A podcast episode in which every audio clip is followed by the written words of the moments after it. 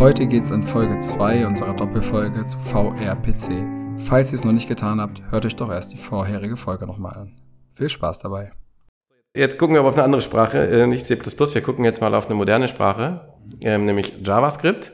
Und JavaScript gibt's ähm, typischerweise ganz viel im Web und vor allen Dingen im Browser. Und das JavaScript, was nicht im Browser läuft, sondern im Server, also im Backend, das nennt sich Node.js. Jetzt wieder stark vereinfacht, da gibt's auch andere Varianten und so, aber sehr bekannt ist halt Node.js als Programmiersprache. Und das ist im Prinzip JavaScript, was aber keinen Browser braucht, um ausgeführt zu werden, sondern was halt selbststehend quasi als, als kompetente, objektorientierte Sprache irgendwie laufen kann. Finde ich ein wichtiges äh, Learning jetzt irgendwie, das, äh, lass mich zusammenfassen. Wir hatten mal gesagt, im Browser läuft ja eigentlich immer HTML plus CSS plus JavaScript. Und du sagst jetzt JavaScript fürs Backend oder für den Server ist letzten Endes Node.js. Genau. Also vereinfacht gesagt. Ja, ja nee, okay, das ist cool. ziemlich richtig sogar, ja. Und das ist halt, das ist eigentlich ganz elegant und schick, weil dann kannst du, so wie ich das mache, ich muss, ich, ich greife halt an beiden Fronten an. Ich implementiere halt im Frontend und im Backend. Also das nennt man dann Full Stack, wenn du sowas machst, ja. Also wenn du Frontend und Backend machst, bist du typischerweise Full Stack. Und ähm, wenn du da die gleiche Programmiersprachentechnologie hast, das ist halt total schön, weil das menschliche Hirn, da musst du ja ständig irgendwie, als würdest du irgendwie ständig zwischen zwei Klavieren hin und her springen und mit verschiedenen Tastaturen so, aber das ist dann das Gleiche so. Und ähm, dann wirst du, dann wirst du nicht so irre im Kopf. Dann kannst du halt beides gleichzeitig machen, weil es halt die gleiche Sprache ist. Ja. Natürlich ein paar anderen Limitierungen und ein paar Extras und ne, im Browser und ein paar Extras weniger. Aber am, am Ende des Tages halt die gleiche Sprache. Ja. Das ist mhm. halt ziemlich schick. Deswegen setze ich das auch immer mehr durch. Es hat auch schon ziemlich, ziemlich gut genutzte Sprache. Also Node.js und Python und so. Python, also die spielen auf, in, auf einer Liga, ja. Python und Node.js. Ja. Okay. So. Und du könntest natürlich im Backend irgendwas anderes nehmen, weil wir haben ja, wie gesagt, wir haben das Internet dazwischen, wir haben eine REST API dazwischen und der ist völlig Hupe, ob das dann am Ende Python aufruft oder Node.js. Aber für den Entwickler ist halt vielleicht schön, wenn du gerade für einen Full-Stack machst, nimmst du halt die gleiche Sprache. Ja, okay. So, genau. Jetzt geht's ja los, ähm, wo fängt eventgetrieben Krams an, so, ja. Und typischerweise, das erste einfache Beispiel, das man verstehen kann, ist, wenn ich zum Beispiel I.O. mache. Input, Output, ja. Das ist eine Grundlage der ganzen Informatik, I.O., Input, Output. Ja. Was heißt das? Äh, das ist das, das befasst sich mit dem ganzen Dateigedöns. Ja. Wenn ich zum Beispiel eine Datei schreibe oder lese, ist das halt I.O., das Input, Output. Ja. Und wenn ich jetzt, kannst du dir vorstellen, Gerrit, wenn ich jetzt zum Beispiel eine Datei schreibe mit einem Computerprogramm, also ich habe irgendwelche Daten angesammelt, jetzt mal gerade egal, wo die herkommen, ich kann ja zum Beispiel generieren, ich mache irgendwelche Zufallszahlen oder irgend sowas und will die halt in eine Datei klatschen. Macht gar keinen Sinn, aber sagen wir mal, ja. So, und jetzt willst du von deinem, von deinem Node.js-Programm aus eine Datei schreiben. Wenn du jetzt, jetzt nicht gerade nur zwei Werte da reinschreibst, sondern das ist vielleicht, du willst halt eine 20 Gigabyte große Datei schreiben, voll mit Zufallszahlen, dann dauert das halt einen Moment. Und zwar vielleicht sogar ganz schön lange, ja. Also, also, wenn was dauert in der Software, dann ist das also schon, wenn es irgendwie eine Millisekunde dauert, dann ist es halt schon ziemlich lang, ja. So, und 20 Gigabyte schreibst du wahrscheinlich nicht in einer Millisekunde hin. Ne? Also es dauert auch erstaunlich, es geht schon erstaunlich schnell heutzutage, aber egal. Ich will, ich will den Punkt machen, dass wenn, wenn dieser, wenn dieser, und das ist auch wieder eine Funktion, ja, die heißt sowas wie, ähm, tatsächlich, es gibt eine Filesystem-Bibliothek, auch wieder, die ist direkt in der Sprache verankert. Ja, und dann kannst du sagen fs.write, dann gibst du noch den Pfeilnamen, den Pass an, zu dem, also Pfad und Pfeilname zusammen und die Daten, ja. Und dann schreibt dir Node.js eine Datei hin. So. Das sind so Sachen, die kannst du ja mit Programmieren, wenn du programmierst, mit Node.js machen. Ne? Und wäre das jetzt so, und es geht auch, dass du das synchron machst, wie man so schön sagt, also jetzt quasi nicht eventgetrieben, dann wird diese Funktion deinen Code, deine ganze Anwendung anhalten, bis das verdammte File geschrieben ist. Und dann zurückkommen. Ja? Ach so, das, das, das heißt, weil das sozusagen abgearbeitet wird, Punkt für Punkt, das Programm. Ja. Und jetzt kommt die Funktion, schreibe File mit dem Namen, in dem Pfad, mit dem Inhalt. Ja. Das passiert. Und wenn das erledigt ist, dann kannst du zum nächsten. Dann kannst du erst weitergehen. Ja. So. Und, und während, wenn das synchron ist, also jetzt müssen wir mal kurz verstehen, was ist ein Programm und so weiter. Ne? Also wir haben einen Prozess, also ein Programm, ein Softwareprogramm läuft in einem sogenannten Prozess. Das ist immer gleich für alle Betriebssysteme. Und der Prozess ist quasi, die, ist ja quasi der oberste Ausführcontainer für jede Anwendung. Das ist immer ein Prozess. Punkt aus. Ja. Der Prozess kriegt eine gewisse ID, die nennen sich Process ID, PID, auch ein sehr wichtiges Konzept. Jeder, der mal ganz bisschen Computer administriert hat, der weiß, was eine PID ist. Die gibt's auch sogar in Windows im Task Manager, sieht man manchmal so komische Nummern. Und wenn sich mal sowas richtig hart verabschiedet hat, dann musst du irgendwie diese Nummer rausfinden, dann kannst du irgendwie sagen, kill diese Nummer oder irgend sowas. Kannst du, glaube ich, auch wieder mit der UI und so. Aber egal. So, und das identifiziert halt einen Prozess. Ja. Ja. Und wichtig ist, in dem, jede Software arbeitet halt erstmal an einem Prozess. Und warum?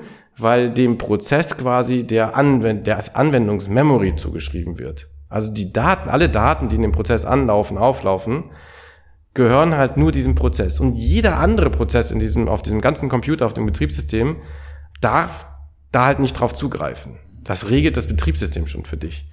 Und das ist total wichtig, weil sonst hätten wir nur noch äh, Security Leaks. So, ja. Das wäre total grauselig. Dann könnte ja jeder irgendwo ein Programm starten und von quer irgendwie auf ein anderes Programm zugreifen, da die Daten abstauben. Ja. So, jetzt ist aber so ein Prozess an sich erstmal nur eine ausführbare Einheit. Ja. Das, was du gesagt hattest, das arbeitet alles ab. Ja. Es, es kommen irgendwelche Aufrufe und wenn dann irgendwann kommt diese Funktion und soll halt dieses File schreiben. Ja. So, und, und wenn das synchron ist und äh, dann passt, dann steht halt dieser Prozess fest für die Zeit, dass dieses File geschrieben wird. Wenn das jetzt aber ein Backend ist, ein Server ist, ja, dann kann das ja sein, und das interessiert dich ja nicht, wenn du, Gerrit, jetzt gerade den Server nochmal anfragst, du hast gerade nochmal Refresh auf deinen Browser gedrückt. Was passiert denn dann? Dann kommt eine Anfrage an diesen, an dieses Programm, es will dann halt irgendwie Daten haben, die du haben, äh, soll dann halt Daten abliefern, die du haben willst, die du gerade anfragst. Du sitzt ganz auf einer ganz anderen Ecke vom Planeten. Und dieses Programm schreibt aber gerade 50 Gigabyte File in, weil, weil ich dem gleichen Server gesagt habe, hier hast du meine Daten, generiere mal 50 Gigabyte Daten und schmeiß die mal auf die Festplatte, so, ja. Das ist ein völlig gemachter Case, so, aber ist egal. Es zeigt, was los ist, so. Dann kriegst du keine Antwort. Solange nicht mein File fertig geschrieben ist, steht quasi die ganze Antwort. Die kann nicht, die kriegt, die, das kommt zwar an, durch die, durchs Netzwerkkabel kommt deine Anfrage an, und bleibt aber stehen, bis die Anwendung frei ist, diese Anfrage abzuarbeiten. Das regelt das Betriebssystem, dass die dann irgendwie in Reihe gestellt wird und und genau, und genau, genau. Da gibt's dann noch. Bei, bei synchronem Bearbeiten sozusagen. äh, auch bei Asynchron, also das mal erstmal die Karte, da komme ich gleich noch ein bisschen zu. Ja. So, ich, ich will das, das, das will ich kurz erzählen, das ist wichtig so und, und äh, das ist halt synchron so, ja. Und, ähm, und das ist halt besonders gerade für so Server-Sachen, für, man sagt für I.O.-lastige Anwendungen. Ja. Und was, wann ist I.O.-lastig? Wenn, wenn du viel Files schreibst, liest. Und Files schreiben ist das gleiche wie Datenbankzugriffe machen. Am Ende ist eine Datenbank eigentlich auch nur ein großes organisiertes File. Ja. Das ist vielleicht nochmal eine andere Anwendung. Und äh, also ist zum Beispiel SQLite, ich erwähne das mal kurz, ist quasi eine in, In-Process-Datenbank. Die macht das tatsächlich. Die schreibt halt andauernd in einen File und liest es wieder. Und macht das aber so geschickt, dass es quasi wie eine Datenbank agiert. Das kann man sich mal merken, wenn man SQLite ist, so eine Datenbanklösung für, da habe ich gar kein Netzwerk dazwischen. Die größeren Datenbanken laufen typischerweise im eigenen Prozess. Und dann brauche ich Interprocess Communication, also quasi wieder einfach Netzwerk. Ja. Die Prozesse können ja auf, das ist ein Unterschied, wenn die Prozesse auf dem gleichen Betriebssystem laufen.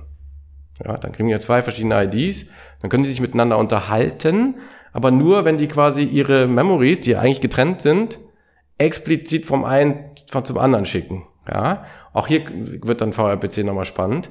Und das muss ich nämlich auch machen, irgendwie über, ich muss dann quasi die Bytes, die ich habe, wieder serialisieren, das hatten wir auch schon mal, also quasi in eine Kette von Einsen und Nullen verpacken und von dem einen zum anderen schicken. Und der muss wieder entpacken. Ja, hin und her so.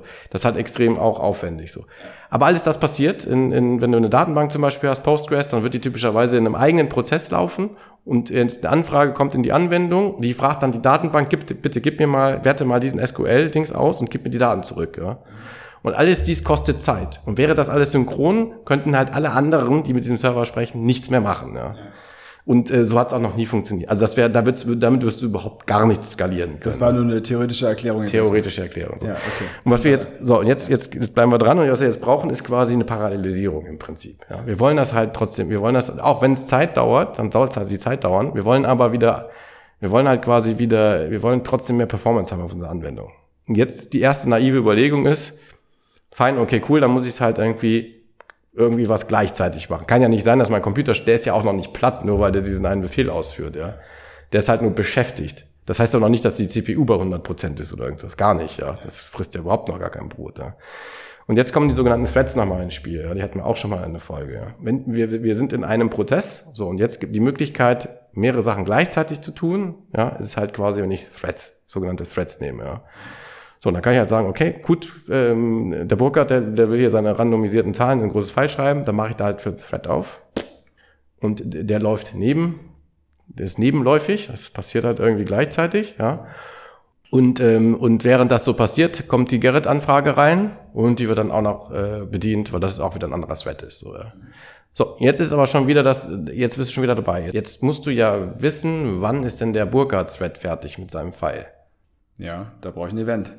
Ja, oder du musst es pollen, ne? Ja, also ich muss pollen. Ist wieder genau, also, also deswegen, ich wollte mal da so in dem Urschleim anfangen, damit man, also da ist schon Alarm, so. Poll ich jetzt hier? Oder mache ich schon wieder Events? Ich habe mich gerade schon gefragt, was, worauf die Geschichte hinaus Ja, ja, genau. Aber ich muss, ich muss also ich, ich, ich weiß nicht, ob ich es musste, aber ich, ich wollte mal so tief ausholen, damit Ja. wir wirklich mal durchverstehen können, wo, wo schon, wo ihr schon irgendwie der, wie sagt der Hund vergraben? Heißt sagt man das so? Ist der Hund vergraben? Ich glaube, der Hund Das ist vergraben. Sprichwort gibt's, ich weiß nicht, ob es hier passt, ja. ja. doch, doch, kann man schon sagen, denke Ja. ich. Okay, also das heißt, auf dieser Ebene der Prozesse und der Nebenläufigkeit und der Threads, ich glaube Folge, weiß ich nicht, ich schätze Ja, ja, genau. 10, 12, irgendwas, kann man sich mal anhören, äh, brauche ich schon Events, um einfach wieder Bescheid zu sagen, dass jetzt ein, gewisse, Genau. ein gewisser Arbeitsschritt auch erfolgt ist oder, oder beendet wurde. Ne? Und es geht sogar noch tiefer, und jetzt, jetzt sage ich noch was, die, diese ganzen, ähm, diese ganzen Signale, die von außen in deinen Computer reinkommen, oder auch von innen, ne? diese, diese, hier ist was da, hier wird was geschrieben, hier ist was fertig, hier, ist, hier ist, dein Socket wird aktiv, weil von außen über das Netzwerkkabel quasi ein paar Bytes gesendet wurden, ja. Das war früher sogar auch so, dass das quasi im Betriebssystem quasi gepollt wurde, ja, diese Anfragen. Das lief halt immer durch. Das nennt man dann File-Deskriptoren. Ja, also jedes, man kann sich ja vorstellen, so ein Server, der hält halt nicht nur eine Verbindung, sondern der hält halt gleichzeitig 10.000, 20.000, je nachdem, wie, in welchem Wind der steht, ja, 50, 100.000 Verbindungen gleichzeitig. Über die kann ja zu jeder Zeit, über diese verschiedenen Verbindungen kann zu jeder Zeit mal irgendwas kommen, so, ja. Jetzt kann man das im, im Betriebssystem auch sagen, ich gehe mal wieder alle durch. Ist hier was, ist hier was, ist hier was? Und dann wird das furchtbar lang, furchtbar, in Anführungszeichen langsam.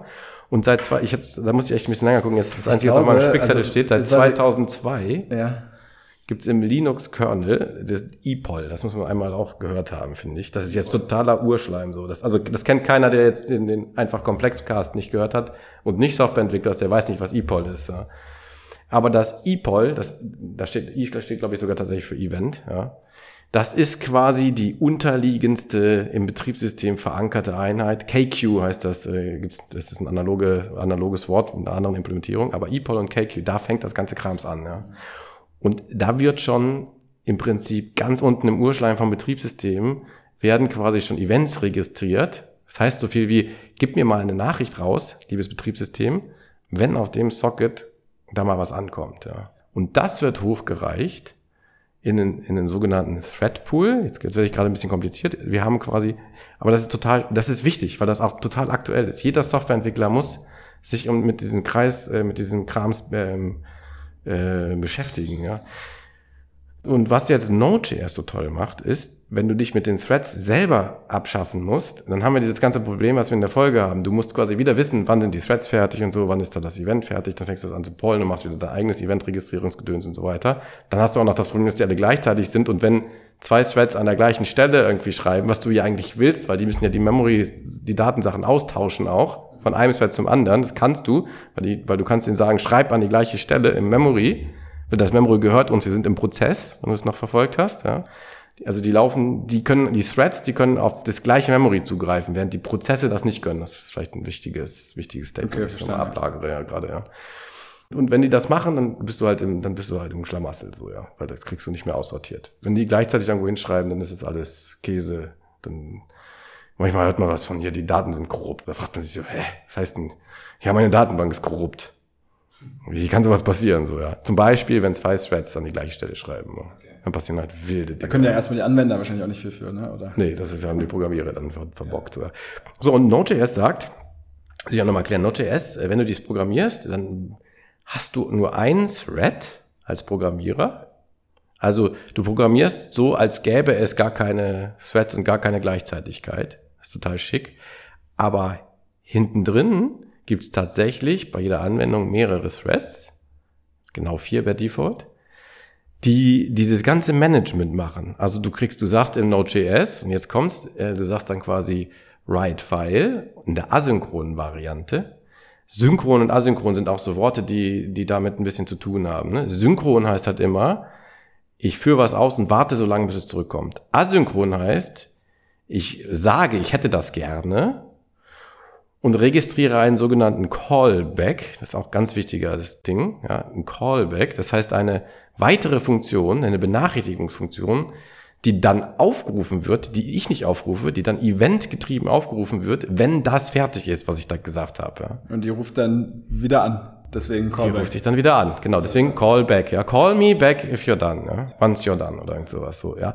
Genau, so funktioniert das. Das ist total, das, das, muss man, deswegen wollte ich in den Urschleim rein. Das muss man, das ist, weil das ist so fundamental, das muss man einmal irgendwie gerafft haben. So. Also, wenn ich jetzt sage, schreib die 50 Gigabyte File im, Asy, im, im asynchronen Zustand, dann sage ich, liebes Node.js, tue das. Und hier gebe ich dir eine Funktion mit, die habe ich auch programmiert von außen. Die rufst du bitte auf, wenn das fertig ist. So. Und wenn ich das so mache, dann, dann, dann habe ich verliert, dann warte ich quasi nur noch für diesen, nur das, das Event zu registrieren, das hatten wir ganz am Anfang. Mit dem, mach das bitte, registriere ich quasi das Event. Und wenn der Callback kommt, dann wird das Event aufgeführt. Und dass das File geschrieben wird, das passiert dann komplett nebenher. Und in dem Moment, wo ich es registriert habe, bin ich schon wieder fertig und kann tausend andere Sachen gleichzeitig machen. Ja. Und kannst das File dann unter Umständen weiter benutzen oder wie auch immer, ja. Nee, nicht das gleiche File, das ist dann vielleicht gesperrt, aber ich habe ja tausend andere Aufgaben. Nee, nachdem das Event kam, dass das jetzt äh, fertig ist. Ja, dann kannst du, dann bist du fertig, so, ja. Dann, das garantiert dir quasi das Betriebssystem, wenn das zurückkommt, dann ist das geschrieben, dann kannst du es benutzen, ja. Aber das Wichtige ist, während dieses File geschrieben wird, ist meine Anwendung völlig responsive. Ich, ich, ich habe ja tausend, ich habe tausend Millionen, ist, als würdest du irgendwie am Bügelbrett stehen, irgendwie äh, äh, bügeln, Radio reparieren, telefonieren, so alles gleichzeitig. Und das kannst du machen. Und du merkst halt nicht, dass Threads am, am Start sind. Du musst die nicht synchronisieren. Das tut ähm, Node.js für dich. Und zwar mit einem ganz wichtigen Konzept, mit dem sogenannten Event Loop. Das heißt, wir sind jetzt quasi dabei, nochmal zu erklären, was gesagt du, ähm, was jetzt Events ausmachen, beziehungsweise wie tief sie eigentlich verankert sind. Genau. Erstmal bist du aufs Betriebssystem allgemein eingegangen und jetzt, wie man in Node.js mit Events umgeht. Ja, das haben wir jetzt gelernt. Genau. Und wofür die da eingesetzt werden. Ne? So. Genau, ich, ich mach, erzähl einfach noch ein bisschen, ich habe natürlich einen Plan, wo ich hin will. Ja. Ähm, ich teaser mal ein bisschen, weil vielleicht ist es jetzt schon ein bisschen zäh gewesen und so weiter. Ich, ich gebe mal kurz einen Ausblick, wo ich hin will. Dann, erzähl, dann gehe ich aber wieder zurück auf das Level. Wäre es nicht schön, wenn jetzt zum Beispiel, also jetzt ist es ja am Ende, am Ende, am Ende des Tages, sagt zum Beispiel irgendein Klient, ich sag mal am Browser, lieber Server, tu mal für mich irgendwas, ja, was halt Zeit kostet. Also du veranlasst irgendwie zum Beispiel eine Datenbankabfrage und erwartest ein Ergebnis. Jetzt ist es ja so für dich ganz privat im Browser, wenn du das tust, also du bist, ich nehme mal ein Beispiel aus deiner Welt, zum Beispiel irgendwie ein HubSpot oder hast ein CRM-Tool oder irgend sowas und machst halt eine ein bisschen kompliziertere Anfrage und hast vielleicht nicht, also bist vielleicht ein bisschen größere Firma als wir jetzt und es dauert wirklich eine, eine Weile, bis das irgendwie zusammen gemacht wird. So. Dann ist ja deine UX, deine User Experience, ist, was du eigentlich haben willst, ist, dass in dem Moment, wo das fertig ist, ne, die Anfrage, dass sich dein Browser von alleine aktualisiert und dir das angezeigt wird. Und zwar sofort. Und jetzt, ich dekliniere das mal durch. Wie schick wäre denn das, wenn dieses Event, was eigentlich von dem mal ganz ursprünglich von dem ePOL kam, weil nämlich die, das Datenbank-Socket nach der Anfrage gesagt hat, hier, habe ich gemacht, fertig, so, ja. Dann hat das, das Thread übernommen, dann der Event Loop, den erzähle ich gleich. Dann hat Node.js den Callback aus, aufgerufen und der Callback, der ruft dann quasi das Interface irgendwie auf und dann geht es irgendwie magisch, da kommen wir zu VLBC, rüber bis zum Browser hin und der, das ist alles, alles durch das gleiche tiefste Urschleim-Event ausgelöst. Eine Riesenkette von Events, die bis zum Browser mandantenfähig auf dich zugeschnitten gehen und dann das Event auflösen und du kriegst direktes Live-Update. Und du hast nicht gepollt, du hast nicht gesagt, und das passiert meistens, wenn du eine REST API hast, dann schickst du es ab und dann musst du quasi sagen, gibt's was Neues, gibt's was Neues, gibt's was Neues, so, ja. Kapiert, also lange bis es dann tatsächlich was Neues gibt und dann wird es halt ausgeliefert, ja. Aber das ist halt riesen. Nee, aber es kann ja auch sein, und wenn, wenn, wenn, du, wenn, du das, wenn du das jetzt, du kannst es halt nicht so machen, dann kannst du halt, kriegst du immer in, in, in frühestens zehn Sekunden zum Beispiel ein Ergebnis oder in fünf oder sowas, je nachdem wie das Polling ist. Während wenn der Server gerade Zeit hat zum Beispiel und richtig performant aufgestellt ist, und der hat halt fertig gemacht mit dem Event, kriegst du es halt so schnell, wie es halt ist. Ja, ja genau, das habe ich verstanden. Das genau, ist ein, genau. neues pa äh, Paradigma, ja. Also genau. Äh, an der Stelle. Okay, ja. cool, darauf wollen wir hinaus. Das heißt, wir haben jetzt die Betriebssystemebene durch, wir haben die Node.js-Ebene durch.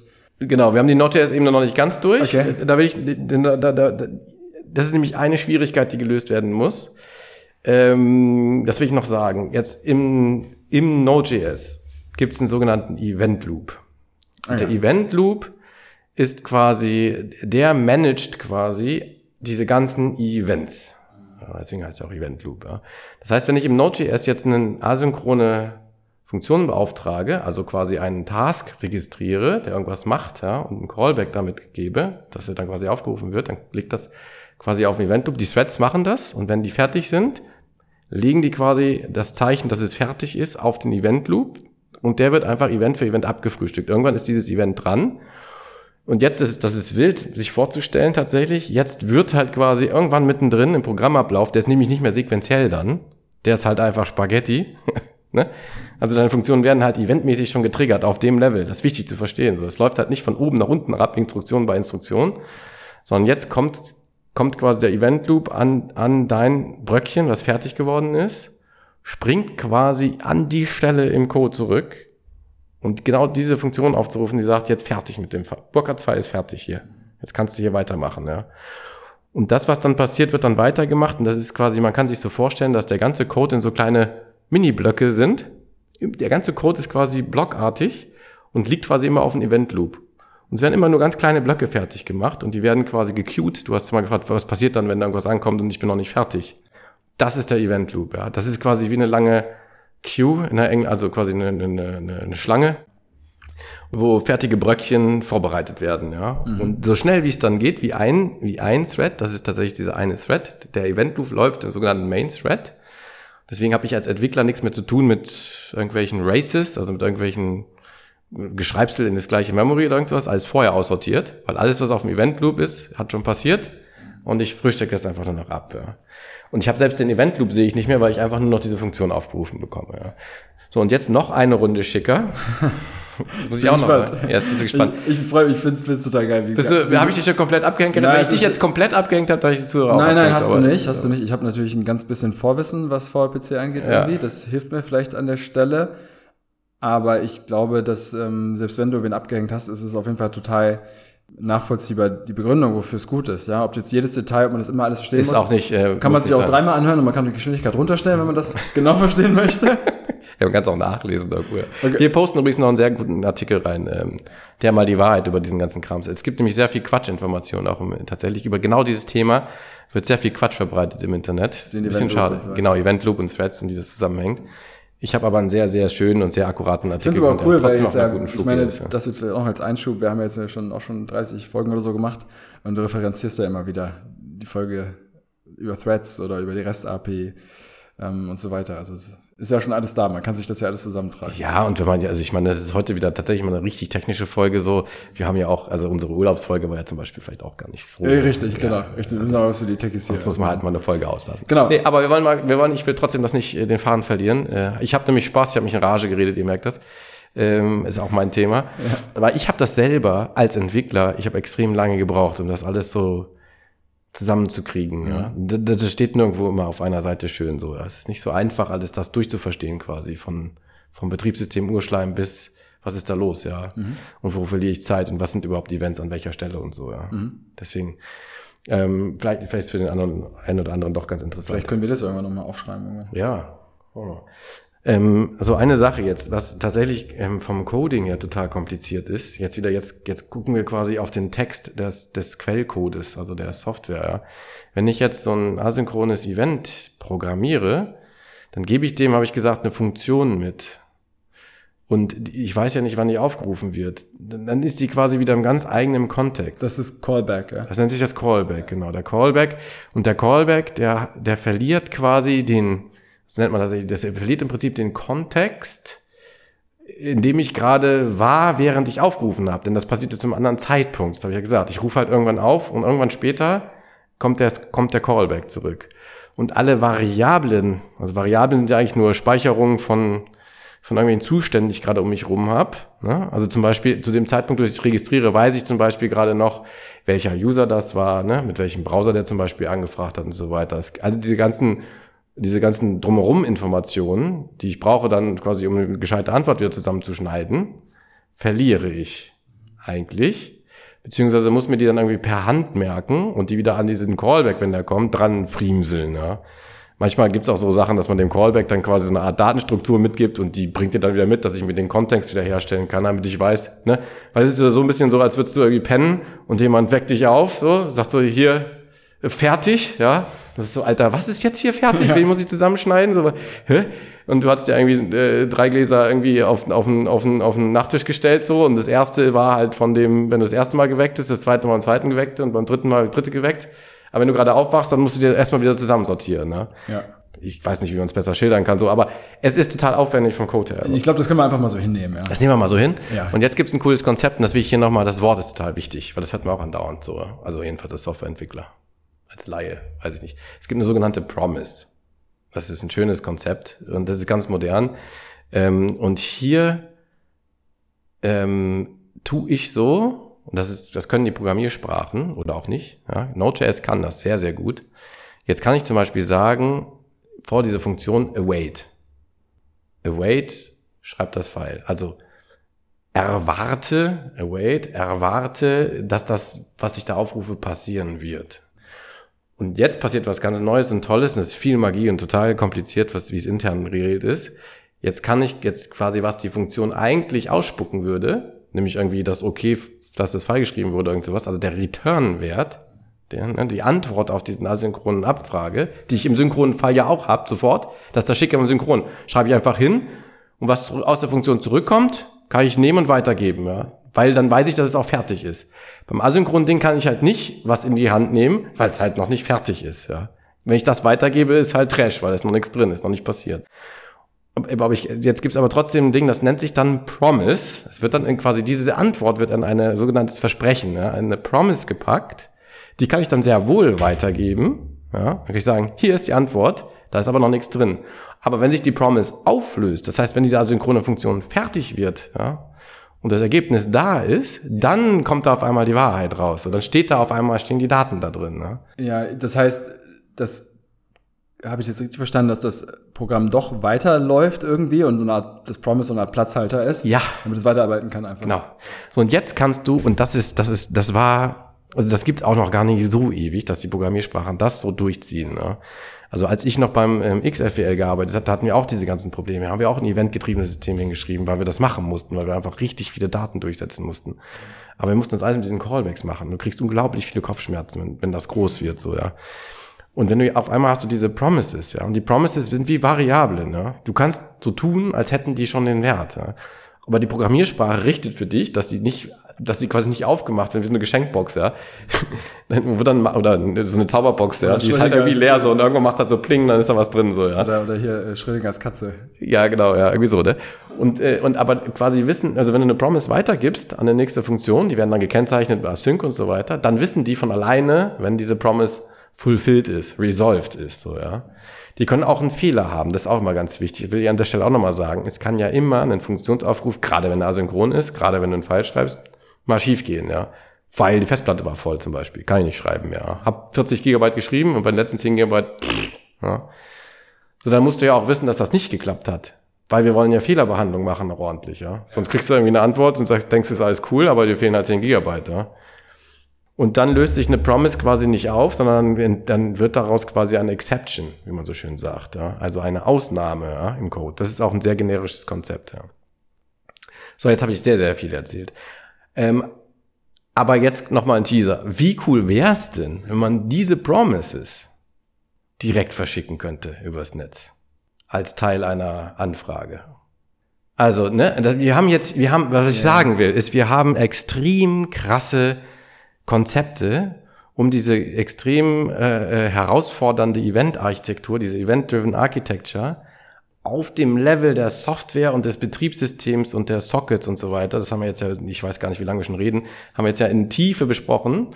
So, und diese Konzepte, die haben wir da, ja. Und dann haben wir so tolle Dinger wie Promises, ja. Und auf einmal, wenn wir jetzt, jetzt die Welt des Internets äh, äh erreichen, schnallen wir so einen alten Ranz davor wie eine REST API, ja. Das ist wie wenn, das ist wie wenn ich mit dem IC ankomme und muss jetzt auf eine, muss das Ding auf eine Schmalspurbahn setzen, so, ja. Das ist eine Katastrophe eigentlich, ja. Und das, das, jetzt, ne, jetzt kommt ein bisschen die Passion von mir rein. Ja, Moment, jetzt lass mich. Ja, aber jetzt muss es nochmal, wenn du noch Nee, eine Frage hast, zusammenfassen, jetzt aber jetzt hat es auch gerade Klick gemacht. Ja, das Ja. heißt, diese Konzepte, das hast du ja quasi auch gerade gesagt, ähm, die, die es gibt, wenn Programme miteinander äh, Daten austauschen und die kannst du jetzt plötzlich im Internet benutzen, ja, wenn, wenn Anwendungen an verschiedenen Orten sind und gar nicht so eng beieinander liegen, wie es äh, in den besagten Beispielen eben, von dem gerade ist, sozusagen. Ne? Oder in einer Programmiersprache sogar, in einem Programm eigentlich. Ne? Ja. Also kannst du halt eben nicht im Internet benutzen, genau, wenn du ja. nicht VRPC hast. Ja. ja. so. Das ist nämlich der, der, der springende Punkt. Es gibt jetzt halt viele, also es gibt halt diese, das sind quasi die Internetprotokolle. Und tatsächlich ist jetzt, das klingt ein bisschen arrogant, ich will es auch gar nicht sagen, aber wir spielen, also das VRPC spielt halt auf dieser Liga dieser Internetprotokolle, wenn du willst. Ja. Es ist halt überhaupt nicht verbreitet und so weiter. Das ist halt noch, ähm, vielleicht wird's das mal so, vielleicht, vielleicht ist die Idee gut genug, ja. Ähm, aber es, es spielt in dieser Liga ah, und es löst dieses Problem, während die anderen es halt nicht können. Und deswegen musst du jetzt an dieser Stelle umsteigen von dieser schönen Event-Driven Architecture und diesen tollen Konzepten, die es in der Pra- Sprache gibt. Und musst die auch programmiermäßig als Softwareentwickler, musst auf einmal das quasi in, also du kommst von der solargetriebenen Elektrolok und musst dann irgendwie so ein, so ein, so ein, daraus einen Haufen Kohle machen und dann irgendwie die Dampflok übers Internet schicken, so, ja. Da musst du viel codieren, da musst du viel umbauen und dann wird das wieder gepollt auf der anderen Seite und es ist halt wirklich furchtbar, ja. Verstehe, verstehe, okay. Vielleicht muss man dazu noch sagen, ähm, dass das Ganze Open Source ist. Ne? Das haben wir noch gar nicht besprochen. Und wir sind ja schon in der zweiten Folge zum Thema. Gehe ich mal von aus. Ja, wahrscheinlich. Und ähm, wir haben jetzt noch nicht erwähnt, dass es Open Source ist und dass das deswegen hier ähm, gar nicht äh, als Wer Werbung gewertet werden darf zu sehr. Ne? Also du machst es ja verfügbar. Nee, nee, überhaupt nicht, genau. Nee. Und ich finde halt, weil das halt, das ist halt auch ein Tool, das ist halt so generisch, also grundsätzlich funktional für alle möglichen. Das definiert ja noch nicht mal irgendwie einen Anwendungsfall, ja. Das hat auch mit unserem speziellen Anwendungsfall erstmal gar nicht so wirklich was zu tun. Das löst natürlich das Problem sehr elegant. Aber ja, genau, es ist völlig Open Source, es ist MIT-Lizenz, das kann man sogar kommerzialisieren, wenn man es möchte, ja. Vielleicht können wir kurz ein bisschen drüber sprechen, noch über die erstmal nicht so technischen Themen rund um VPC. Da habe ich noch ein paar Fragen. Okay, dann machen wir das. Machen wir mal einen, Zwischen, machen wir einen Zwischenschub. Genau, also du hast gerade schon erwähnt, Anwendungsfälle. Also es ist agnostisch, was den Anwendungsfall angeht, das habe ich verstanden. Aber wo bietet es sich dann, kann man das sagen, wo es sich ganz besonders anbietet? Also, dass man mal so ein Bild vor Augen hat, also IoT, klar, aber vielleicht erklärst du es nochmal kurz. Ja, also es gibt ähm, genau, also es bietet sich, es bietet sich, es gibt sehr viele Ebenen, wo es sich anbietet, ähm, weil das quasi, weil ich habe jetzt ganz viel erzählt, dass wir mit dem Internet so das Problem haben. Ja? Das Internet ist aber gar nicht, das ist quasi nur ein Anwendungsfall, wenn wir quasi ein Internet dazwischen haben, zwischen diesen as asynchronen Funktionsaufrufen. Es kann aber, es kann sogar auf ähm, innerhalb von Microservice-Architekturen auch ganz relevant sein. Ja? Also was sind jetzt Microservices? Hatten wir auch schon wieder eine Folge. Da habe ich quasi meine containerisierten Anwendungen und da habe ich auch schon damals schon gesagt, die können halt auch, die sind halt abgeschlossen. Die können halt quasi nur so, wie das Internet miteinander spricht, kommunizieren. Über ja. Netzwerke letztendlich. Über Netzwerk, ja. Das ist zwar alles quasi das lokale Netzwerk, ja, weil es, wenn, wenn die quasi auf dem gleichen, auf dem gleichen Server sitzen, auf dem gleichen Computer, was ja oft ist, ne, Microservices, also man sagt zum Beispiel Inter-Microservice Communication. Ne? Also wie, wie ähm, kommuniziere ich von einem Container zum anderen? Ja? Da kannst du es auch einsetzen. Ja? Und da ist es auch besonders schick, weil du da, du bist ja quasi im Code. Ne? Wir sind ja in dieser Coding-Welt, sogar im Backend noch zusammen. Da hast du quasi den einen Microservice und den anderen Microservice, der liegt im gleichen Backend. Ja? Ganz nah beieinander. Und hast da auf einmal wieder diesen, diesen krass, das krasse Problem, dass du, wenn du das zum Beispiel mit einer REST API machen wolltest, du dir da einfach die, die Knüppel zwischen die Beine schmeißt, weil du vom ganz eleganten, asynchronen, promise-basierten Code einmal die Dampflok besteigst, fährst rüber zum anderen Container und da bastelst du wieder den ICE zusammen, so, ja. Ist wirklich so, ja, wenn du REST APIs nimmst, so. Und deswegen ist da zum Beispiel auch dieses gRPC ähm, ähm, ganz viel im Einsatz. gRPC ist halt eine andere Form des, des, des RPCs. Da kann man auch noch mal gucken, wo sind da die Unterschiede. Das will ich jetzt aber gerade noch nicht machen. Vielleicht, vielleicht ein bisschen später oder vielleicht interessiert dich das, weiß nicht. Das Ähm, auf jeden Fall ist das, ähm, ist das cool, so, ja. Und, und also der andere Anwendungsfall, also Inter-Microservice-Kommunikation zum Beispiel auch. Oder halt aber auch zum Beispiel, Gerrit, wenn, ähm, wenn du selbst, ähm, wenn du zum Beispiel in der Node.js-Sprache unterwegs bist und du hast, findest ein ganz tolles Stück C++-Code, was es halt einfach in Node.js nicht gibt. hat noch keiner geschrieben, Open Source Code zum Beispiel, von einer anderen Technologie, C++ oder in Python, und du möchtest den einfach integrieren in deine Software da, ja, dann kannst du da auch VRPC für benutzen, weil du dann quasi die, die beiden Schnipsel adaptierst und das spricht halt quasi trotz, das funkt sich halt quasi durch die Gegend. Das funkt dann halt quasi lokales Internet, wenn man so möchte. Ja. Das muss man wissen. Es gibt immer ein Loopback-Interface. Ja. Also, also eine, eine, eine Softwarebibliothek, die ich jetzt in der Technologie oder der Programmiersprache, die ich gerade primär benutze, nicht zur Verfügung habe, aber die in einer anderen Sprache zur Verfügung steht, kann ich dann einfach ja, einbauen, klar mit einem extra Aufwand, weil ich VPC noch dazwischen packe, aber ich habe die Funktionalität. Exakt, ja. Und das VPC frisst dabei fast kein Brot. Das ist ja das. Ne? Es ist halt dadurch, dass es halt diesen ganzen asynchronen Kladderadatsch einfach mitmacht, ist es halt schick. So. Und das, jetzt sage ich das nicht nochmal an der Stelle, dazu mich irgendwie was gesagt, ich will noch mal ein paar VRPC-Sachen. Und es macht das mit, weil ich, weil zum Beispiel das VRPC über die Leitung quasi, also entweder über interne Sockets, wenn ich Bibliotheken spreche oder hinter Microservices, oder halt auch über das große böse Internet, es kann halt diese Promises verpacken und schicken. Ne, es schickt diese asynchronen Elemente tatsächlich rüber so dass ich und, das Internet selber und ähm, ne, also wenn ich einen Netzwerkaufrufe mache, dann ist das selber eine asynchrone Aktivität, weil das dauert. Und äh, das sage ich jetzt vielleicht nochmal ganz exakt, ja. Wenn du jetzt zum, vom Browser eine Datenbankabfrage machst, in einer ganz standardmäßigen Webanwendung, dann hast du zwei asynchrone Prozesse. Du hast nämlich den, den asynchronen oder den, den, diesen wartenden langanwierigen Teil von Request vom Klienten zum Server und dessen Response. Ne? Request, Response, das ist ein, da könntest du jetzt synchron drauf warten, dann dauert das. Ja? Oder du machst das, ist halt quasi in sich asynchron. Und der zweite asynchrone Part ist, wenn der Server die Request erhält und eine Datenbankabfrage macht, dann ist die halt auf dem Backend asynchron. Weißt du, was ich meine? Ja, da sind zwei. Das heißt zwei, du hast zwei asynchrone Aktivitäten, nämlich die Netzwerkanfrage und die Datenbankanfrage. Weil der Server ist ja erstmal nur so eine Art Eingangsserver, der dann guckt, was muss ich eigentlich tun und in dem Fall wäre es nochmal die genau. Datenbank abzufragen. So, und jetzt ist es so, dass wenn du jetzt VRPC benutzt, dann sitzt VRPC am Server und am Klienten, also in, in dem Browser. VRPC läuft im Browser, das muss man halt auch mal sagen, ja. Und VRPC sorgt dafür, dass diese ganze Asynchronität, diese doppelte sogar, einfach verpackt wird und du kannst dann im Browser, weil das jetzt wieder JavaScript ist, sagen, such aus der Datenbank den Quatsch raus. Das SQL-Statement mehr oder weniger. Kannst du hinschreiben, sogar schon im Browser. Ja. Und diese ganze Asynchronität ist komplett verpackt und da kommt wieder eine Promise raus. Und, und du machst damit, weil das JavaScript im, im, im, im Browser kann auch diese ganzen modernen Dinger. Da ist wieder äh, ICE am Start, so, ja. Und, äh, aber du, du verlässt den, du steigst aus dem ICE nicht mehr aus bei VLPC, ja. Du bleibst halt sitzen, so, ja. Du sagst halt irgendwie, gib mir vom Daten, vom Backend die Datenbankabfrage zurück und dann kriegst du eine Promise, die dauert, die löst dann halt sich genau dann aus, wenn das alles schön passiert ist. Und wenn es nicht passiert, schickt VAPC dir auch die entsprechende Exception mit. Das wird alles im Backend aufgesammelt. Das ist im Endeffekt relativ kompliziert. Äh, es führt aber, also zu programmieren, aber es führt dann dazu, zum, als Anwendungsprogrammierer im Browser, dass du überhaupt nicht mehr nachdenken musst. Es ist so, als wäre das quasi neben dir, ja. Als würdest du einfach sitzen bleiben im ICE, ja. ist voll prima, voll prima. Und, und das benutzen wir quasi, jetzt kommt ein kleines Geheimnis, unser App-Builder, ich, das mache ich ein ganz bisschen Werbung, aber unser App-Builder, das ist ja quasi die Plattform, mit dem wir quasi andere Apps bauen. Das ist am Ende des Tages einfach nur eine sehr mächtige Web-Anwendung, die sehr viel Backend verschiedenen Code aufrufen muss und ganz viele Sachen machen muss, weil da, ne, du bist ja so Physik, du schiebst da irgendwas und so weiter. Ständig, ja, ständig ist Backend-Frontend-Kommunikation.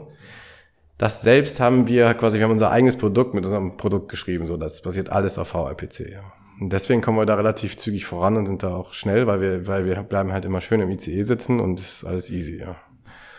Wo andere noch in die Dampflok umsteigen. Genau. Ja, cool.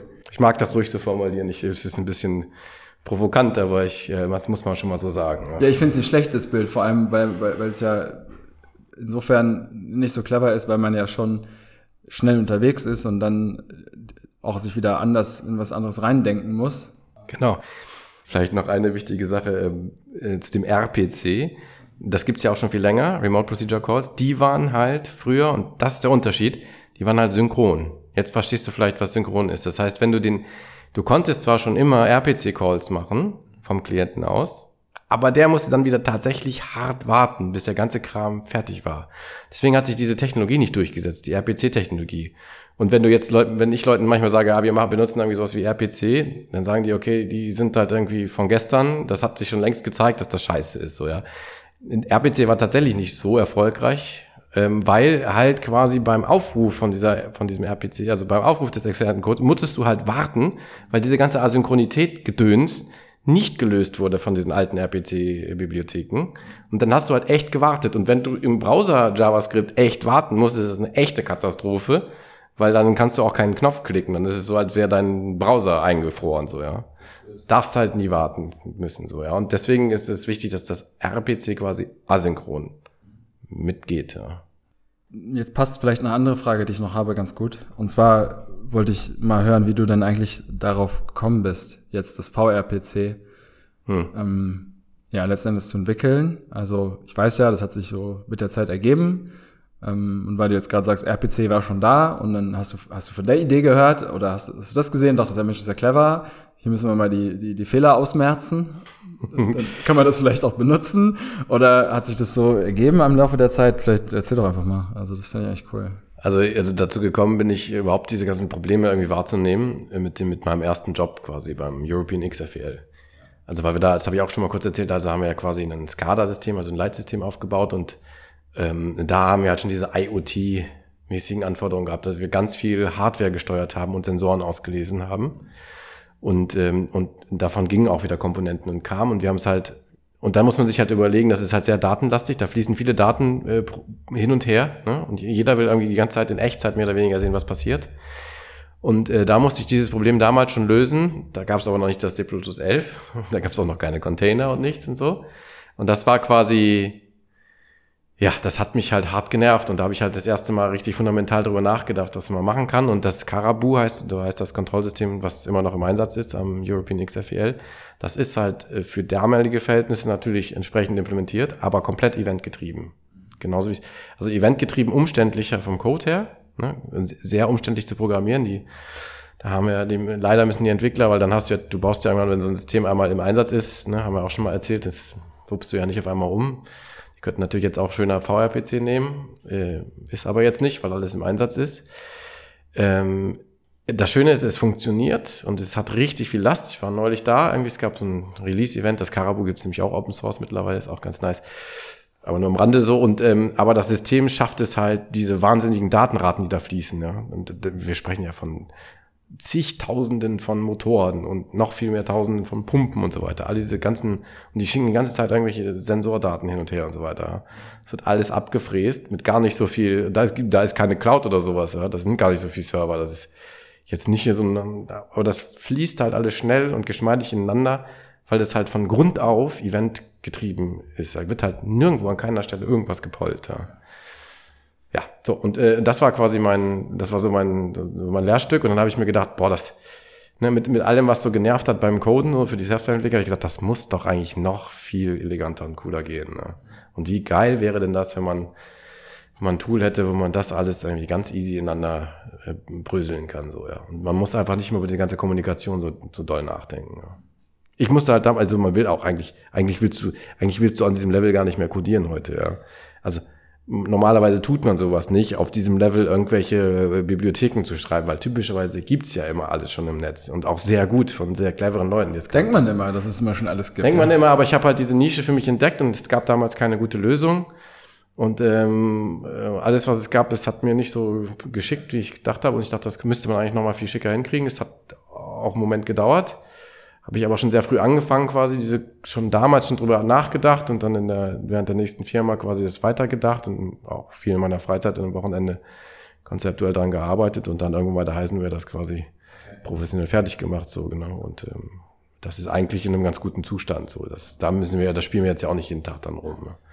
Jetzt, wo, wo wir dabei gerade sind, du sagst, es ist, das war alles noch nicht schick und elegant genug. Wie, wie sieht denn das jetzt aus, wenn man jetzt das benutzen möchte, VRPC? Ja? Für was auch immer, Inter Microservice äh, oder eben um, um oder Hardware anzubinden oder Hardware anzubinden, genau, was muss man machen? Oder sowas. Ja. Ähm, und für, du hast vorhin, du hast es jetzt am Beispiel Node.js erklärt, aber Das gibt's ja auch dann für andere Sprachen. Richtig, ne? genau. Das ist da, wo wir noch ein bisschen Arbeit reinstecken müssen. Ähm, Also es gibt's für C++ und für Node.js, das ist mal sehr wichtig. Für Python zum Teil. Für die Programmiersprache R gibt's das. Da freue ich mich, wenn das, also das hat außer mir noch keiner benutzt, glaube ich. Wir hatten mal eine Kundenanfrage, wo das irgendwie interessant gewesen wäre. Da habe ich das quasi mal so als akademische Handübung mal geguckt, ob ich das in R hinkriege. Das ist eine sehr extravagante Programmiersprache, die bei den bei ganz viel Psychologen genutzt wird. Also es ist eine statistische Auswertungssprache. Ja. Also du nimmst entweder Python oder R. So. Aber R hat auch so seine, seine Vereine. Genau, und dann kannst du das, im Prinzip kannst du das für, für solche Sachen nehmen. Ja, Ja. genau. Schick. Also wir werden demnächst nochmal Python fertig machen. Und äh, dann gibt's natürlich noch andere Sprachen, die Sharp, ne, die zum Beispiel nur in der Windows-Welt äh, unterwegs sind. Das ist natürlich total spannend. Ich hätte ich gerne alles in Java selbst, so das ist alles noch nicht da. Aber wenn wir das quasi alles fertig haben, konzeptuell ist völlig klar, es muss eigentlich nur noch runterprogrammiert werden. Ne? Ja. Also dazu haben wir nur gerade die Manpower nicht. Aber vielleicht findet sich, vielleicht mache ich gleich mal einen Aufruf, wenn ja mal jemand zuhört, der sich äh, mächtig genug fühlt, in der, vielleicht sogar Softwareentwickler ist oder jemanden kennt, ähm, ist alles Open Source, ja, kann sich, äh, kann sich einfach Kann man sich beteiligen, Ja, genau. Es gibt sogar eine Produktwebseite, das vrpc.io und ähm, da findet man den, den, den Status Quo. Da findet man ganz viel Dokumentation, auch ganz viele Beispiele. Es kann sofort losgelegt werden. Und ähm, wenn man VRPC ausprobieren möchte, ist auch ganz einfach, weil wir einen, ähm, wir bieten quasi an for free einen Broker. Den Kreis habe ich noch nicht geschlossen, den schließe ich jetzt vielleicht auch noch, Gerrit. Vielleicht macht es bei dir auch noch so einen Klick. Denn wir haben ja jetzt gesprochen, es ist eventgetrieben und es geht übers Internet. Dann, dann könnte man sich jetzt wahrscheinlich, haben sich schon ein paar Leute gefragt, ja, was nimmt er denn dann, wenn es irgendwie nicht REST ist, als Transportprotokoll? Ja. Und der nimmt halt MQTT, ja. Weil das passt halt wie Arsch auf Eimer oder wie Deckel auf Topf, ähm, weil das MQTT genau das ist. MQTT ist quasi eventgetriebenes Benachrichtigen durchs Internet mit so einem Broker-Krams. Ja, das ist Subscri Subscribe, Publish und so weiter. Das passt halt. Das ist das, was man dafür nehmen Also muss. jetzt VRPC auf MQTT auf, äh, könnte man das so sagen? Genau, das VRPC liegt auf MQTT auf, wenn man's, wenn man's übers Internet schickt. Ja. Ich brauche das MQTT nur dann, wenn ich quasi übers Internet gehe. MQTT ist quasi raus, wenn, wenn du Inter-Microservices machst und so weiter. Dann kann ich, dann kann ich direkt agieren. Ne? Und jetzt letzte Frage, oder beziehungsweise hatte ich das gerade schon Das gefragt? stimmt nicht ganz, ich muss mich korrigieren. Ja, los. Ähm, ähm, MQTT ist raus, wenn du quasi Hardware, also wenn du Softwarebibliotheken einbindest direkt. So. Und bei Inter-Microservices brauchst du auch ein ähm, MQTT-Instanz. Die kann aber lokal dann sein. Ne? Genau, und vielleicht sage ich das noch zum Abschluss, vielleicht hat man auch noch Verständnis. Also VRPC ist quasi ein Protokoll. Also wenn, wenn viele Leute über MQTT sprechen, dann sprechen sie über Messages. Und es werden ganz oft Messages formuliert, wie die aussehen mit der Payload und so weiter von verschiedenen Geräten. Da gibt es Standardisierungsgremien und so weiter und so fort. Also es ist ein sogenanntes Message-Oriented ähm, System. Und äh, es gibt, was da geschickt wird von VRPC, man muss sich da nicht mit den Messages befassen. Das ist ein Protokoll. Das heißt, das ist, ruft ja einfach die Funktion auf. Das ist halt dieses RPC-System. Es basiert zwar auf MQTT, aber welche Topics da benutzt werden und welche Messages da durch die Gegend fliegen, das organisiert das von sich selbst. Okay. Du Man rufst einfach nur, du, du packst es in deinen Code rein, Genau. du packst es, wenn ich es richtig mitbekomme, auch dahin, wo ich etwas aufrufen möchte. Da muss ich Genau, du musst dann alle Stellen machen. Ne? Du hast immer, du hast genau, du hast einen Klienten, also wir nennen es Agenten, weil wir nicht nur kleinen Server können, sondern wir können mit ganz vielen Servern. Deswegen nennen wir den quasi den Serverpart Agent. Ja? Und du kannst dann mit, mit einem Klient, mit, mit ein, als ein Klient kannst du mit beliebig vielen Agenten sprechen, die beliebig irgendwo liegen und die beliebig verschiedene Technologien haben. Dann gibt es noch einen sogenannten Adapter. Ähm, der Adapter, es gibt die drei Komponenten. Klienten, der, der macht quasi, der löst den Auftrag aus, ne? der will was haben, kriegt diese, diese Nachricht zurück, als wäre es nebenan, ist der Klient. Der Agent kriegt die Nachricht, äh, der muss das ausführen, der, der, ne? der sammelt das zusammen und der horcht quasi am Netz. Und der Adapter, ist wichtig, der Adapter ist dafür da, wenn du, ich habe ja gesagt, du musst nicht grüne Wiese anfangen, ist, wenn du Code hast, der schon existiert in einer beliebigen Sprache, dann klatscht du da quasi einen Adapter dran und, und der erkennt quasi, was du für Code geschrieben hast. Und ohne dass du den anfassen musst, ist der halt quasi von Remote aufrufbar. Das ist ganz schick.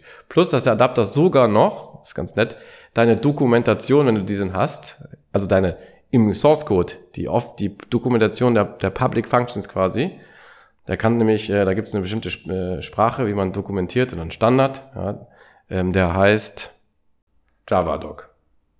Im JavaDoc-Stil kommentierst, dann, ähm, ähm, dann bringt der VPC sogar die Dokumentation der Funktion, also die API-Dokumentation mit direkt in den, in den Aufrufen, in den Klientencode. Ja. Das ist ganz schön.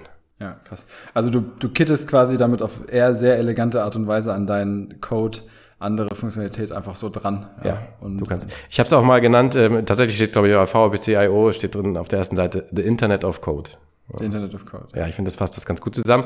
Also, weil wir, genau das, was du gesagt hast, wir, wir verkleben quasi beliebige Codeschnipsel von beliebigen Technologien an beliebigen Stellen mit ihrer vollen Eleganz und der ganzen Asynchronität, mit, mit Weiterleitung von Exceptions und so weiter. Also wir versuchen dieses Bild, dieses Bild, dass es quasi neben dir sitzt im Code, ähm, in allen seinen Facetten irgendwie hinzukriegen. Ja. Und das Paradebeispiel für die Anwendung ist quasi, für die Anwendung ist unser App-Builder, unsere Low-Code-Plattform, die komplett genau. darauf basiert. Und auch wenn wir jetzt mit, kann ich ja nochmal kurz sagen, mit externen, ähm, externe Daten aufrufen, woher auch immer, ja, von Hardware zum Beispiel oder aus Dateien oder aus Betriebssystem oder wie auch immer, können wir das auch über VLPC dann tun. Genau, machen wir auch. Aber auch, das ist natürlich wieder abstrahiert, dass kein Mensch, der unser Produkt benutzt, muss VLPC verstehen. Nein, überhaupt das nicht. Das müssen wir auch mal sagen. Aber wir sind halt zum Beispiel auch schnell, also wir, wir, sind, also wir sind ja, wir sind ja Advokaten der Open Source ähm, Community, deswegen ist das auch selber Open Source.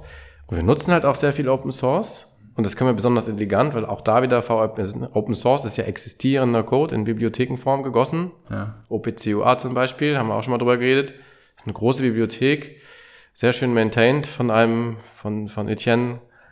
Rossignon. Genau, danke Gerrit. Und, ähm, und die können wir halt auch mit VPC machen und das binden wir quasi die Funktion, die er da geschrieben hat, an. Und schwupps haben wir die irgendwie ähm, für unsere App-Bilder Kunden irgendwie sofort äh, zur Verfügung, die die dann aufrufen können. Genau. Ähm, nicht zu viel Werbung jetzt, aber das, dass man mal ein Gefühl kriegt. Und wie gesagt, äh, an, was andere Leute mit VPC machen, ich weiß nicht, weißt du gar nicht genau, ne? Aber es, es gibt die Downloads, die Leute benutzen ja, das, aber was genau sie tun. Sehr überschaubar, kleines, ja, sehr kleines. Genau, ja, wir uns fehlt, also das ist ja wie immer, ne? du kannst ein schönes Produkt haben oder eine gute Firma sein und trotzdem ganz wenig Visibility haben. Ist ja auch ganz normal. Wir sind ja noch ganz jung, ist alles ganz am Anfang. Im Vergleich zu anderen Open Source Projekten noch ziemlich, äh, ja, noch, noch ziemlich sehr jung. Ja. Da gibt's bestimmt, da gibt's auch noch Potenzial, das zu erweitern, wie gesagt. Ja. Vielleicht wird's ja jetzt anders nach der Folge. Gibt's noch irgendwas, was wir vergessen haben? Ja, bestimmt. Aber ich habe schon Schweißperlen auf der Stirn. Ja, äh, ist 30 Grad. Im, ja, ich glaube, wir müssen mal gleich lüften. Hamburg glaub, hat doch noch einen Sommer bekommen. Mm, ja. Nee, ich würde sagen, ähm, wir haben äh, unsere Zuhörer, glaube ich, ziemlich über die Maßen gespannt, so, ähm, dass uns äh, den Sack zumachen, wie du so immer sagst. Ne? Ja, genau. Ja.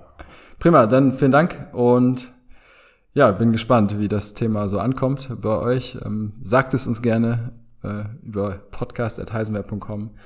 Ladet es euch runter auf, auf VPC.io oder direkt auf GitHub. Verlinkt man natürlich alles. Genau. Oder klickt man einen Stern dran, selbst nur wenn er Spaß hat beim GitHub Repository. Genau. Alles klar. Cool. Leute, danke fürs Zuhören und danke Burkhard für die Erklärung. Also mir hat das heute sehr weitergeholfen. Alles klar. Dann macht's gut aus Hamburg. Tschüss. Vielen Dank fürs Hören dieser Folge von Einfach Komplex. Dir hat die Folge gefallen? Dann lass uns doch eine gute Bewertung da oder teile die Folge mit jemandem aus deinem Netzwerk. Für Kritik zur Folge, Anregungen und Fragen für neue Folgen freuen wir uns auf deine E-Mail an podcast.heisenwehr.com. Abonniere jetzt unseren Podcast, um keine Folge mehr zu verpassen. Bis zum nächsten Mal und tschüss aus Hamburg.